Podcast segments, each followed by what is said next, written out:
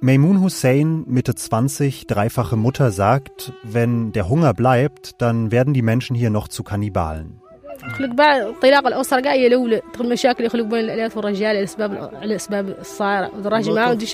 Dann gäbe es noch mehr Streit in den Familien hier, sagt sie, weil die Männer es nicht mehr schaffen, für die Familie zu sorgen. Das hier, von dem sie spricht, ist Quartier Quatre, ein Armenviertel in Nouakchott, der Hauptstadt Mauretaniens im Nordwesten Afrikas. Man hat das Gefühl, dass man mitten in der Wüste ist. Es weht ein heftiger Wind, der Sand aus der Sahara herübertreibt, der ist überall in den Straßen, in der Luft. Und das ist Isio Erich, Auslandsreporter für die Zeit. Isio hat Meimun im Sommer 2022 in ihrem Zuhause besucht und der andere Mann, den Sie hören, das ist sein Übersetzer. Es ist eine, eine Wellblechhütte mit einer Küche, wo quasi das Geschirr auf dem Boden liegt im Sand. Ähm, es gibt einen kleinen Salon, ein Wohnzimmer, in dem ihr einziges Luxusgut steht, der Fernseher. Und ansonsten ist es einfach sehr, sehr sporadisch und für eine Familie mit drei Kindern auch wahnsinnig eng. Maymoon ist vor drei Jahren mit ihrer Familie ins Quartier Quatre gezogen und wie sie machen das immer mehr Menschen, Jahr für Jahr. An den Rändern der Stadt entstehen provisorische Viertel, die immer weiter hinaus in die Wüste wuchern, dorthin, wo die meisten der Zugezogenen herkommen.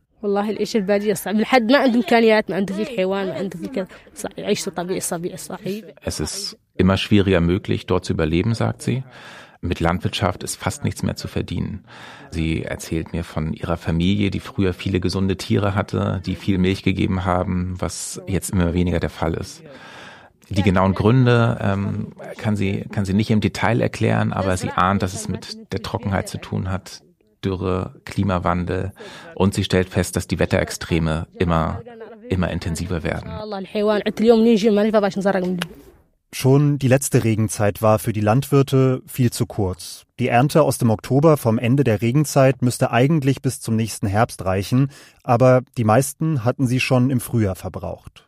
Allerdings verbessert sich die Lage für viele der Neuankömmlinge auch in der Hauptstadt kaum. Maymuns Ehemann verkauft Schreibwaren an der Universität und sie selbst handelt ab und an mit Kleidung. Aber das Geld reicht hinten und vorne nicht, um die Familie zu versorgen, sagt sie. Alles ist teurer geworden. Sie spricht viel über Inflation. Sie spricht von Wasserpreisen, die sich verdoppelt haben, von Grundnahrungsmitteln wie Brot und Reis, ähm, bei denen sich die Preise auch teilweise verdoppelt haben. Das trifft Maimune und ihre Familie ziemlich heftig. Die Ernährungslage hat sich in weiten Teilen Mauretaniens zuletzt deutlich verschlechtert. Laut einer Analyse des Welternährungsprogramms der Vereinten Nationen von Ende September gilt mittlerweile die Hälfte der Bevölkerung als unterernährt. Im jüngsten Welthungerindex landete das Land auf Platz 85 von 116 untersuchten Staaten.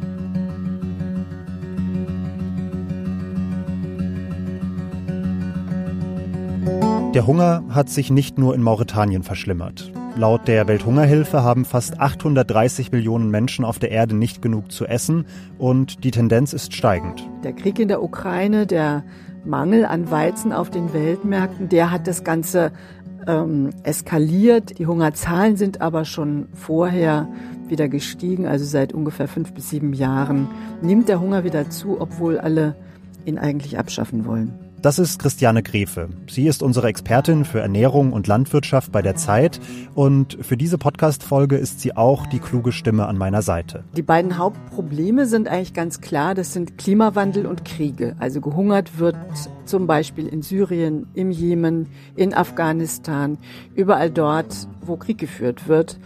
Und gehungert wird äh, in Teilen Kenias, in Somalia, im Sahel äh, wo Dürre herrscht, äh, gehungert wird in äh, überfluteten Regionen. Auch die Corona-Krise, die unterbrochenen Lieferketten, die Lockdowns spielen für die aktuelle Krise eine Rolle. Aber all diese akuten Schocks, der Ukraine-Krieg, Dürren, die Pandemie, die konnten nur deshalb so fatale Folgen haben, weil sie auf ein kaputtes System getroffen sind. Eines, dem es an Widerstandskraft fehlt, weil es auf zu wenigen Füßen steht. Das hat sich in den letzten Jahren entwickelt. So wie sich auch alle anderen Wirtschaftsbereiche entwickelt haben, eine zunehmende Konzentration von Erzeugern, Skalierung, große Mengen, Konzentration auch natürlich von Macht, muss man sagen, von Macht und Einfluss, der dann letztlich dazu geführt hat, dass dieses System eben immer wieder sich selbst erhält, sich selbst fortschreibt in dieser Folge von Was jetzt soll es um ein paar der systemischen, der tiefliegenden Probleme unseres Ernährungssystems gehen. Drei AuslandsreporterInnen der Zeit erzählen mir, Janis Karmesin, in dieser Folge die Geschichten von Menschen, die Hunger erleben und von solchen, die etwas gegen ihn tun wollen. Das klingt nach hartem Stoff, ich weiß, aber bevor Sie jetzt direkt wieder abschalten, verspreche ich Ihnen, die Folge wird nicht so niederschmetternd, wie sie jetzt erstmal klingt. Denn es soll auch um Auswege gehen, um ein paar Ideen, um diese Krise zu meistern.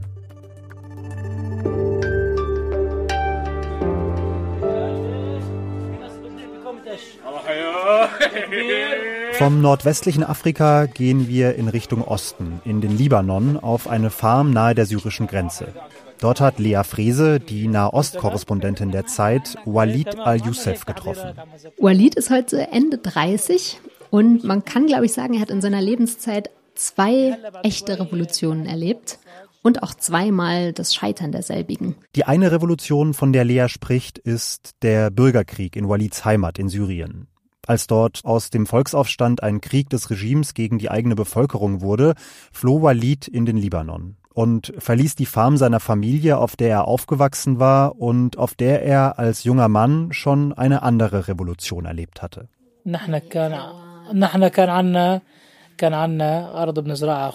Walid sagt, äh, wir hatten Kühe, Schafe, wir hatten sogar ein Pferd, mit dem ich und mein Vater mal rausgeritten sind auf die Felder. Dort haben sie Sommer- und Wintergemüse angebaut, Kartoffeln, Rüben und, und das ist so in, in der Region auch das, das Allerwichtigste und irgendwie was Identitätsstiftendes auch, den Weizen. Und das liegt auch daran, dass der Boden in dieser Region ein besonders fruchtbarer ist. Es ist auch der Boden, äh, in dem der Weizen einst entstand.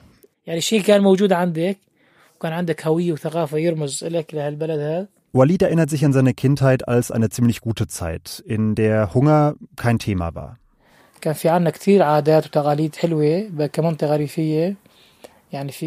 Wenn jemand Hunger hatte, dann war es ganz selbstverständlich, dass man einander half.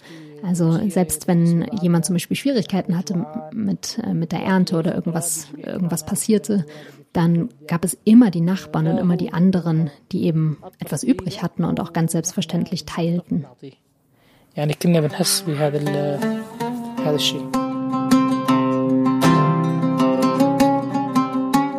Aber mit der Zeit, im Laufe der 80er Jahre, spürte Walid, wie sich etwas veränderte in seinem Dorf, bei seinem Vater, auch bei den Nachbarn und vor allem in den Böden, die ihm so vertraut waren. Walid sagt, als er Kind war, da nannten sie Regenwürmer die verborgenen Geheimnisse der Erde oder das Geheimnis der Tiefe. Er sagt, ja, das ganze Erdreich, wenn sie im Boden gruben, irgendwie in den Feldern, war voll von, von Würmern und Maden und so weiter. Aber mit jedem Jahr wurden sie weniger.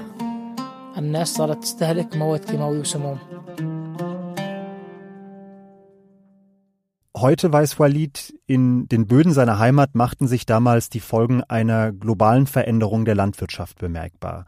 Sie hatte etwas früher in den 60er Jahren eingesetzt, in Mexiko, in Indien, dann in immer mehr Ländern auf der Welt. Damals gab es die sogenannte Grüne Revolution. Das ist nochmal Christiane, unsere Landwirtschaftsexpertin. Es war die Reaktion auf dramatische Hungerkrisen, ganz besonders in Indien, aber auch im Rest der Welt wurde gehungert in Dimensionen, wie wir sie äh, seitdem zum Glück nicht mehr kennen. Und ähm, aus diesem Grund hatten sich in Amerika Wissenschaftler eben intensiv mit den großen Getreidepflanzen beschäftigt, mit Reis, äh, Mais, Weizen und hatten es geschafft, eben sehr ähm, ertragreiche Sorten hervorzubringen. Und diese Sorten sind dann seit den 60er Jahren äh, peu à peu über die ganze Welt äh, verbreitet worden. Auch das syrische Regime hatte sich in den Jahren zuvor entschlossen, die heimische Landwirtschaft umbauen zu wollen. Effizienter zu machen, produktiver, gewinnbringender. Nicht mehr diese vielen Kleinbauern, die alle so auf ihren Feldern vor sich hin wirtschafteten und nur ihre eigenen Familien ernährten, sondern richtig was zum Ernähren des Landes, vielleicht auch zum Export. In einem Forschungsinstitut ganz in der Nähe von Walids Heimatdorf züchteten Forschende aus dem Ausland besonders leistungsstarkes Saatgut. Und von dort verteilte die syrische Regierung das neue Saatgut im Land. Und das war am Anfang, beschreibt er, für die Bauern wie für seine Familie auch erstmal irgendwie was ganz Positives, dass Sie bekamen nämlich viel Saatgut am Anfang auch ähm, kostenfrei äh, von der Regierung gestellt und erlebten dann, ne, sie, sie, sie säten aus, bekamen auch Dünger dazu und Pestizide und erlebten, dass sie erstmal eine viel größere Ernte bekamen. Also es war erstmal ein ganz großer, war irgendwie, war super für die. In Syrien und in vielen anderen Ländern explodierten in diesen Jahrzehnten, in den 60er, 70er, 80er Jahren die Ernteerträge. Indien zum Beispiel verdreifachte seine Weizenernten innerhalb von nur zehn Jahren. Und gleichzeitig nahm die Zahl der Hungernden stetig ab. Die grüne Revolution war also ein voller Erfolg. Norman Borlaug, ein US-amerikanischer Agrarwissenschaftler, der als Vater der Revolution gilt, bekam 1970 den Friedensnobelpreis. Seine Forschung hat, das sagen manche bis heute, einer Milliarde Menschen das Leben gerettet. It is true that the tide of battle against hunger has changed for the better during these past three years. In seiner Preisrede in Stockholm sagte Borlaug damals, im Kampf gegen den Hunger hätten sich die Gezeiten zum Besseren gewandt. Und dann schloss er einen Satz an, der mit Blick auf das, was danach folgte, fast ein bisschen prophetisch klingt. But tides have a way of flowing and ebbing again. We may be at high tide now. But ebb tide could follow soon. Zu den Gezeiten gehöre neben der Flut eben auch die Ebbe, sagt Borlaug. Und während jetzt gerade Flut sei, könne das in Zukunft auch bald wieder ganz anders aussehen. Und dann könnte eben eine Ebbe folgen. Man kann die Geschichte der grünen Revolution vor allem aus heutiger Sicht nämlich auch völlig anders erzählen. Als eine Entwicklung, die das globale Ernährungssystem schwächlich und krisenanfällig gemacht hat und das die Landwirtschaft zu einem Treiber der ökologischen Krisen gemacht hat, unter denen sie heute selbst vielleicht am meisten leidet. Wir müssen dafür einmal ganz kurz in die theoretische Ökonomie abbiegen, in die Denkschule, die hinter der grünen Revolution steht, hinter diesem Streben nach Effizienz die Theorie vom komparativen Vorteil, das, damit fängt es an, die davon ausgeht, dass man äh, in bestimmten Regionen besonders äh, gut bestimmte Dinge machen kann, also zum Beispiel Tiere halten oder eben wie in den in den großen in dem großen Corn Belt der Vereinigten Staaten äh, Mais und Soja anbauen kann. Das heißt, statt überall von allem ein bisschen was anzubauen, sollten sich Länder und Regionen besser darauf konzentrieren, worin sie besonders gut sind. Simples Beispiel, eine Gegend mit fruchtbaren Böden baut Soja an und eine, die vor allem jede Menge freie Fläche hat, konzentriert sich auf die Viehzucht und beide tauschen dann die produzierten Güter untereinander aus und stehen am Ende, so zumindest die Theorie, besser da. Das ist ein Gesetz, äh, was dahinter steht. Das andere ist eben das der großen Zahl. Also wenn ich vereinheitlicht viel produziere, dann wird das einzelne Produkt billiger. Die Folge dieses Denkens war eine davor nie dagewesene Konzentration. Mit riesigen Feldern, mit Monokulturen statt bunter Mischkulturen, mit landwirtschaftlichen Großbetrieben, mit riesigem Landbesitz statt kleinbäuerlichen Strukturen und mit wenigen Sorten Saatgut von einer Handvoll Agrarkonzernen statt mit der alten Vielfalt vom eigenen Feld. Die Hochertragssorten haben einfach auch dazu geführt, dass es enorme Überschüsse gab und die wollte zum Beispiel Amerika, aber auch andere Weltregionen, Kanada, Australien, wollten die auf den Weltmärkten äh, absetzen können. Und das war mit einer der Gründe, warum dann innerhalb der Welthandelsorganisation auf Druck dieser Staaten auch die Agrarmärkte äh, ganz stark geöffnet worden sind. Kleinbäuerliche Betriebe in vielen Ländern konkurrierten also plötzlich mit der ganz großen Konkurrenz auf dem Weltmarkt. Wer mithalten wollte, brauchte viel Land, musste Geld für immer neues Hochleistungssaatgut beschaffen, für Dünger und für Pestizide, und wer sich dafür nicht verschulden wollte oder konnte, drohte abgehängt zu werden. Auf Kosten des boomenden Weltmarktes geriet also die lokale Erzeugung von Lebensmitteln ins Hintertreffen und gleichzeitig entstanden mit diesem Markt globale Verflechtungen und Abhängigkeiten. Zum Beispiel die vieler Staaten Afrikas und des Nahen und Mittleren Ostens, die bis zuletzt, bis vor einem halben Jahr, bis zu 90 Prozent ihres Getreides aus Russland und der Ukraine bezogen haben und die dann nach Ausbruch des Krieges dort in große Schwierigkeiten geraten sind. Das gilt übrigens auch für Mauretanien, um nochmal kurz den Bogen zum Anfang dieser Folge zu spannen. Isio, unser Reporter, der für uns in der mauretanischen Hauptstadt unterwegs war, sagt, das Land importiert 70 Prozent seiner Lebensmittel aus dem Ausland. Und das macht Mauretanien natürlich extrem anfällig für externe Schocks wie den Ukraine-Krieg. Die führen zu steigenden Preisen und die können sich in Mauretanien nur wenige leisten. Und in Mauretanien zeigt sich auch noch ein anderer Effekt dieses globalisierten Marktes. Die Güter landen natürlicherweise eher dort, wo mit ihnen das meiste Geld verdient werden kann. In Mauretanien zeigt sich das vor allem beim Fischfang. Ja, die Lage ist so, dass ein riesiger Markt entstanden ist mit der Produktion für Fischmehl. Das bedeutet im Prinzip, dass fangfrischer Fisch gepresst wird, getrocknet wird, zu Mehl verarbeitet wird und dann exportiert wird, um in der Massentierhaltung in Europa, in Asien als Proteinquelle eingesetzt zu werden. Und das ist zum Teil lukrativer, als den Fisch in Mauretanien auf den Markt zu bringen. Ähm, das heißt, jedes Jahr werden aus Mauretanien Hunderttausende Tonnen von Fischmehl exportiert. Fisch, der zumindest in der Theorie auch für die Ernährung der Mauretanier genutzt werden könnte. Und darüber hinaus für die Ernährung von womöglich vielen Menschen in der Sahelzone.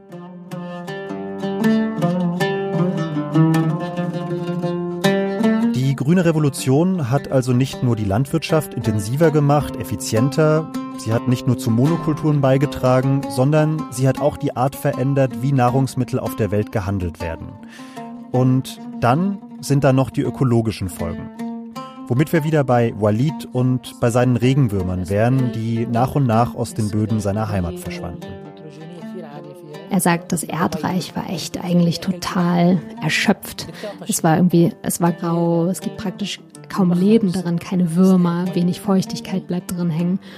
Denn diese Saaten, die sie bekamen, die viel effizienter waren, brauchten erstens viel Dünger, zweitens viel Pestizide und drittens viel mehr Wasser als vorher. Das heißt, ähm, die Brunnen gingen langsam zur Neige und die Böden versalzten nach und nach.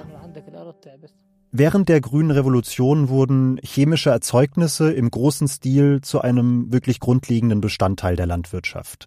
Sie verließ sich nicht mehr auf die natürlichen Schutzmechanismen und die Kreisläufe der Natur, sondern sie lagerte immer mehr dieser Aufgaben aus. An Stickstoffdünger, damit die Pflanzen schneller und höher wachsen, an Pestizide, um Krankheiten und Schädlinge zu bekämpfen und an Herbizide gegen das Unkraut, das den eigentlichen Nutzpflanzen auf den Äckern Wasser und Nährstoffe stiehlt. Also man hat sich so sehr auf den Ertrag konzentriert, dass eben die, dass die Resistenzen nicht unbedingt das Thema der Züchtung waren. Und deswegen gibt es eben Pestizide und Chemikalien, die mit dieser Form von Landwirtschaft einhergehen. Die kraftlosen, toten Äcker, die Walid damals vorfand, waren das Ergebnis eines Wachstums, das die Natur schlicht und ergreifend auf Dauer überforderte. Unterstützt von Maschinen und einem Transportsystem, das mit fossiler Energie angetrieben wurde und von viel künstlicher Bewässerung. Die Landwirtschaft, die nach höheren Erträgen strebte und strebt, verstärkte also gleich mehrere ökologische Krisen und zwar genau jene Krisen, unter denen sie dann später bis heute selbst leiden sollte. Dem toten Erdreich, der Wasserknappheit, dem Artensterben oder der Klimakrise. Wir haben, glaube ich, uns entfremdet von der Tatsache, dass wir nach wie vor elementar abhängen von Wasser, Boden, natürlichen Ressourcen, von, von existenziellen, äh, ökologischen Systemen. Mit Blick auf die Klimakrise wird diese Entkopplung des Anbaus von der Umwelt umso mehr zu einem Problem. Zum Beispiel, weil chemisch am Leben gehaltene Monokulturen kaum anpassungsfähig sind an die neuen Bedingungen und weil harte, kaputte Böden von Steigregen nicht getränkt, sondern eher geschädigt werden.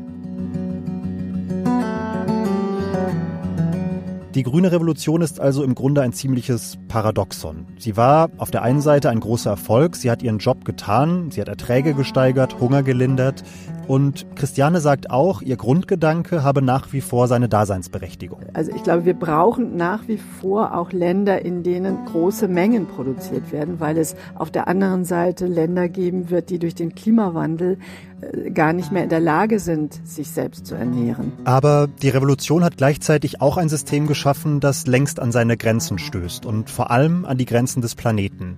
Und damit eben auch ein System, das langfristig nicht die Antwort sein kann auf die Frage, wie in Zukunft acht Milliarden Menschen oder mehr ernährt werden sollen.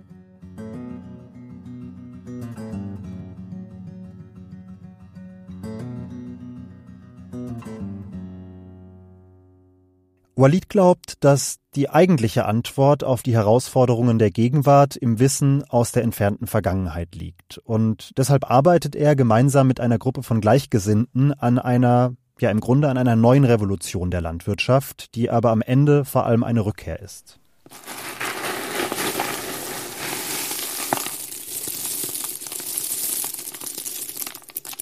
Walid al-Yusuf steht in einem Lehmhaus das ist nochmal Lea, unsere Nahostkorrespondentin, die Walid auf seiner Farm an der libanesisch-syrischen Grenze besucht hat. Und in einem kleinen Raum darin, der ist vielleicht so na, drei mal fünf Meter groß, da liegt eigentlich der Schatz dieses Hofes. Ähm, sie haben da nämlich eine Samenbibliothek, eine Saatgutbibliothek.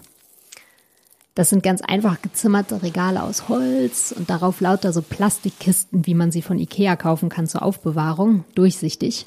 Und in jeder Kiste sieht man ganz unterschiedliches. Ähm, manche sind runde, kleine rote Körnchen, da gibt es so goldgelbe Ähren, es gibt Linsen und Bohnen und so weiter. أنا عندي خلاف مع كلمة بنك وكلمة مكتبة إذا بدك تعرف ليش السبب. Walid hat mich äh, mitgenommen in diese Samenbibliothek und er hat erklärt auch, warum sie das Bibliothek nennen. Äh, es gibt viele dieser Einrichtungen auf der Welt, aber das sind normalerweise nennt man das Saatgutbanken. Aber in der Regel haben zu denen nur Zugang entweder Wissenschaftler oder eben die, äh, die Forscher von den großen Saatgutkonzernen Monsanto und Co. Das heißt, ein einfacher Bauer hätte gar nicht das Recht, sich daraus äh, zu bedienen und Saatgut äh, zu nehmen, aber auch zu geben. Und ihr Konzept ist praktisch ein ganz anderes. Sie sagen, das ist offen für alle. Man kann dort äh, sich Saatgut nehmen beziehungsweise es, es, äh, es erwerben und man kann eben auch selber dazu beitragen.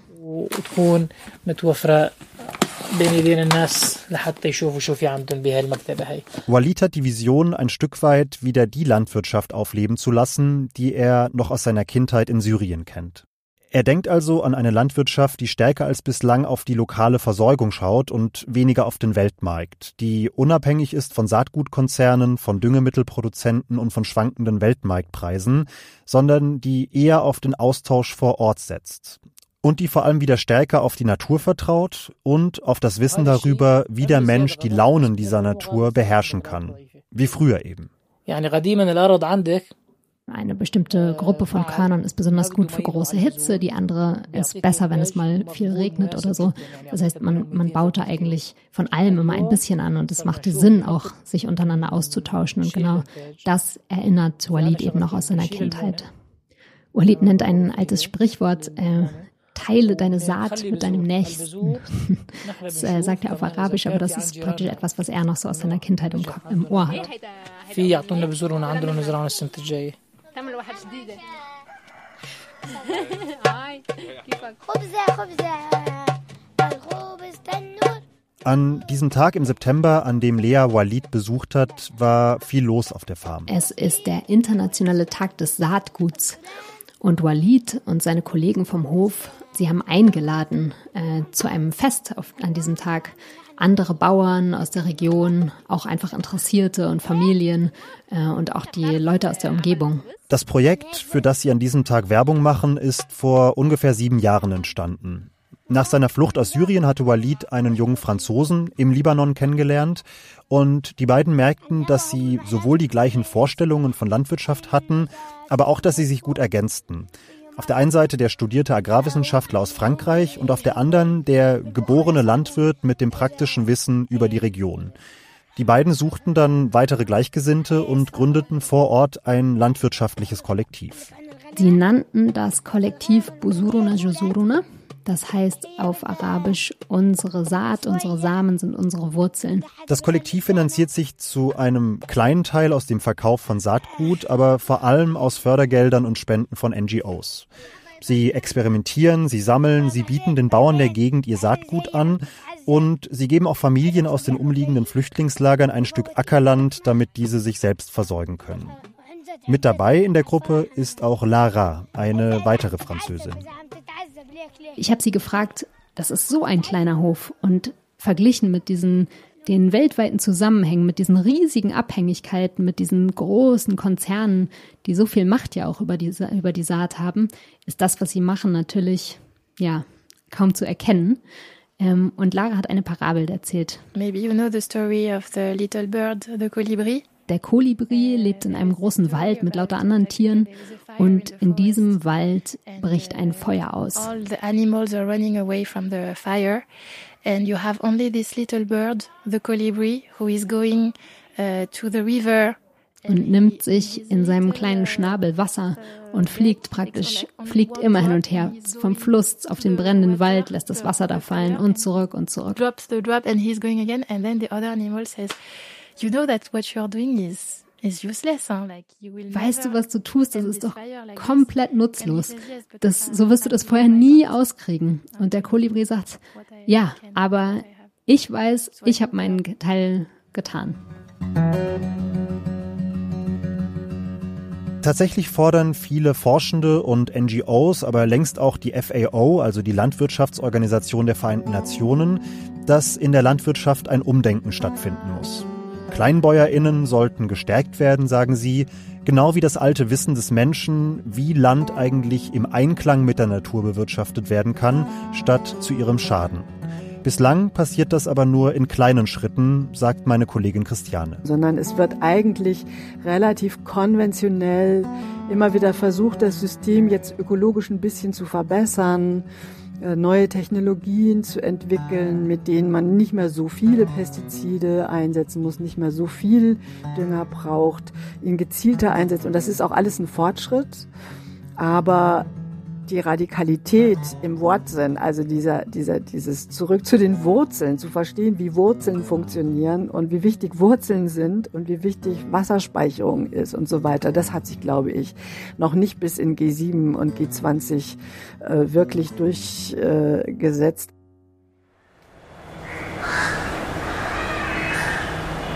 Wie ein kleiner Teil dieses Wandels aussehen könnte, lässt sich ausgerechnet mitten in einer der großen Metropolen dieses Planeten beobachten. Und zwar in Mumbai, das ist der dritte und der letzte Stopp unserer Reise. Am Rand einer vielbefahrenen Straße entsteht dort auf einer Brachfläche neben einem Kloster ein kleiner Dschungel. Das sind viele ältere Bäume, die in die Höhe ragen, Kokosnusspalmen. Das ist Nathalie Mayroth, Korrespondentin für Indien und die anderen Länder Südasiens. Dann sind dort Laubbäume und da wachsen Brotfrüchte. Und dazwischen gedeihen Papayas, Sträucher mit äh, Granatäpfeln. Und dann, wenn man auf dem Boden sieht, ähm, liegt dort Laub, Holzäste, da ranken sich kleine Pilze und man sieht auch ganz vieles, was krabbelt. Dieser Klosterdschungel ist ein sogenannter Food Forest oder zu Deutsch ein Waldgarten. Er imitiert im Grunde ein natürliches Ökosystem, wie es in der Natur tausendfach existiert. Einen unberührten Wald mitten in der Großstadt. Die Idee ist dahinter, dass man ähm, die Natur ähm, beziehungsweise natürliche Kreisläufe nutzt, die Symbiosen, die wir sonst eben auch in Wäldern sehen, es gibt Pflanzen, die verschieden hoch sind, verschieden alt sind. Die älteren hohen Bäume schützen die kleineren jüngeren. Und das Laub wird eben absichtlich dagelassen, denn wir haben hier eine sehr hohe Luftfeuchtigkeit, wir haben eine warme Temperatur und so kann sich ähm, so natürlicher Waldboden bilden und der wirkt dann auch als Dünger. Dieses Konzept der Waldgärten gilt als eine der ältesten Formen der Landnutzung überhaupt. Ihre Wurzeln reichen, sagen einige Forschende, möglicherweise bis in die prähistorischen Zeiten zurück. Ein solcher Waldgarten besteht aus mehreren Ebenen verschiedener Pflanzen, die sich gegenseitig stützen, von der Baumkrone bis ins Wurzelreich. Klassisch hat man bei diesem Konzept einfach äh, hohe, große äh, Bäume. Das kann jetzt ein Walnussbaum sein. Ähm, in unserem Fall sind das Palmen. Das sind zum Teil eben auch Laubbäume. Darunter dann niedrigere Bäume und Sträucher. Wie äh, der Chico-Baum. Das ist eine tropische Frucht oder ähm, Granatäpfel. Büsche, darunter eine Grasebene, die das Erdreich schützt, Kräuter, Pilze. Idealerweise auch noch Nutzpflanzen, die äh, Knollenpflanzen sind, also zum Beispiel sowas wie Karotten oder wie Rüben. Also unterm Strich ein ziemlich bunter Mix an Pflanzen, die jeweils eine eigene Qualität in dieses Ökosystem mitbringen.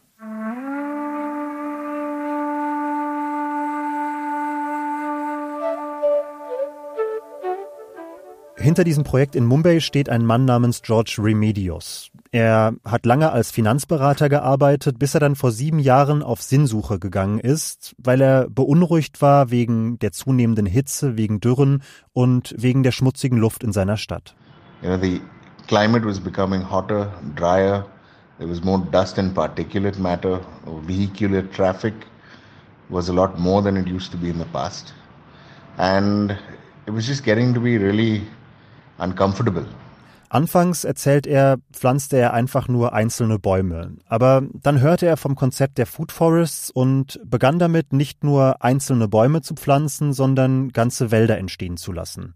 Gemeinsam mit Freiwilligen hat George mit seinem Verein, die Turning Tide Foundation, seitdem auf brachliegenden Flächen in und um Mumbai ungefähr ein Dutzend dieser wilden Nutzwälder angelegt. So, according to me, a food forest is a perfect solution diese Food Forests erfüllen mehrere Aufgaben gleichzeitig. Sie beleben die lokale Artenvielfalt, sie reinigen die Luft in ihrer Umgebung, sie kühlen die Orte und sie versorgen Menschen mit Nahrung aus ihrer Nähe. Und, sagt George, sie können eben auch eine Antwort auf die Folgen der Klimakrise sein. Now in these uncertain times when we have unseasonal rains and storms and weather events, just having a monoculture or a single type of crop growing on a particular field could mean that you could lose everything if there's one unseasonal rain. In einer Monokultur, sagt er, kann ein unvorhergesehenes Wetterereignis, ein starker Regen, eine lange Dürre, die gesamte Ernte auf einmal vernichten. In einer Polykultur, also im gemeinsamen Anbau verschiedener Sorten mit verschiedenen Voraussetzungen und Qualitäten, wie eben in den Food Forests, sind diese Risiken eher gestreut. Let's say there's a seasonal rain that comes in and your mango crop fails. You still have the custard apples that will give you something. You might even have papayas and bananas planted below. Wenn die Mangos kaputt gehen, sagt er als Beispiel, bleiben vielleicht zum Beispiel immer noch die Papayas oder die Bananen übrig. Or alternatively, if the rain came at a different time of the year, one of the other crops could fail, but you'll still end up having some kind of a income coming from your agricultural system. Diese bunten Food Forests, sagt er, sind also im Grunde genau das, was Monokulturen eben nicht sind. Sie sind zu einem gewissen Maß resilient gegen unerwartete Schocks. Der lebendige Boden des Food Forests kann anders als ein steinharter Acker zum Beispiel auch starke Regenfälle speichern und die Baumkronen schützen bei großer Hitze das Gemüse und die Sträucher am Boden und das ganz ohne Einsatz von Technologie oder Chemie.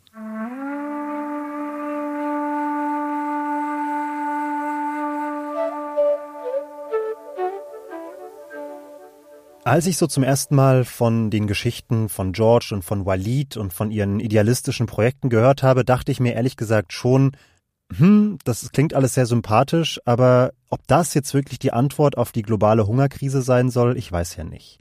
Denn im Grunde war ja die Zeit, in der die Landwirtschaft genauso aussah, in der noch die alten Methoden und die alten Saaten vorherrschten, auch eine Zeit, in der der Hunger noch viel schlimmer war als heute.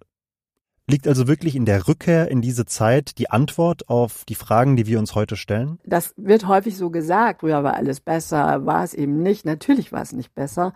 Und es geht auch genau darum nicht. Es geht nicht um Rückkehr. Das ist nochmal Christiane. Sondern es geht um ein Verständnis der Einbettung in natürliche Prozesse, wo uns aber traditionelle Anbaupraktiken bei helfen können, die dann aber durch unsere wissenschaftliche Erfahrung, unsere neuen wissenschaftlichen Methoden zu optimieren. Das könnte in einer noch zu definierenden Zukunft moderne grüne Gentechnik leisten, die Pflanzen zum Beispiel so genetisch verändert, dass sie gleichzeitig dürreresistent und trotzdem sehr ertragreich sind.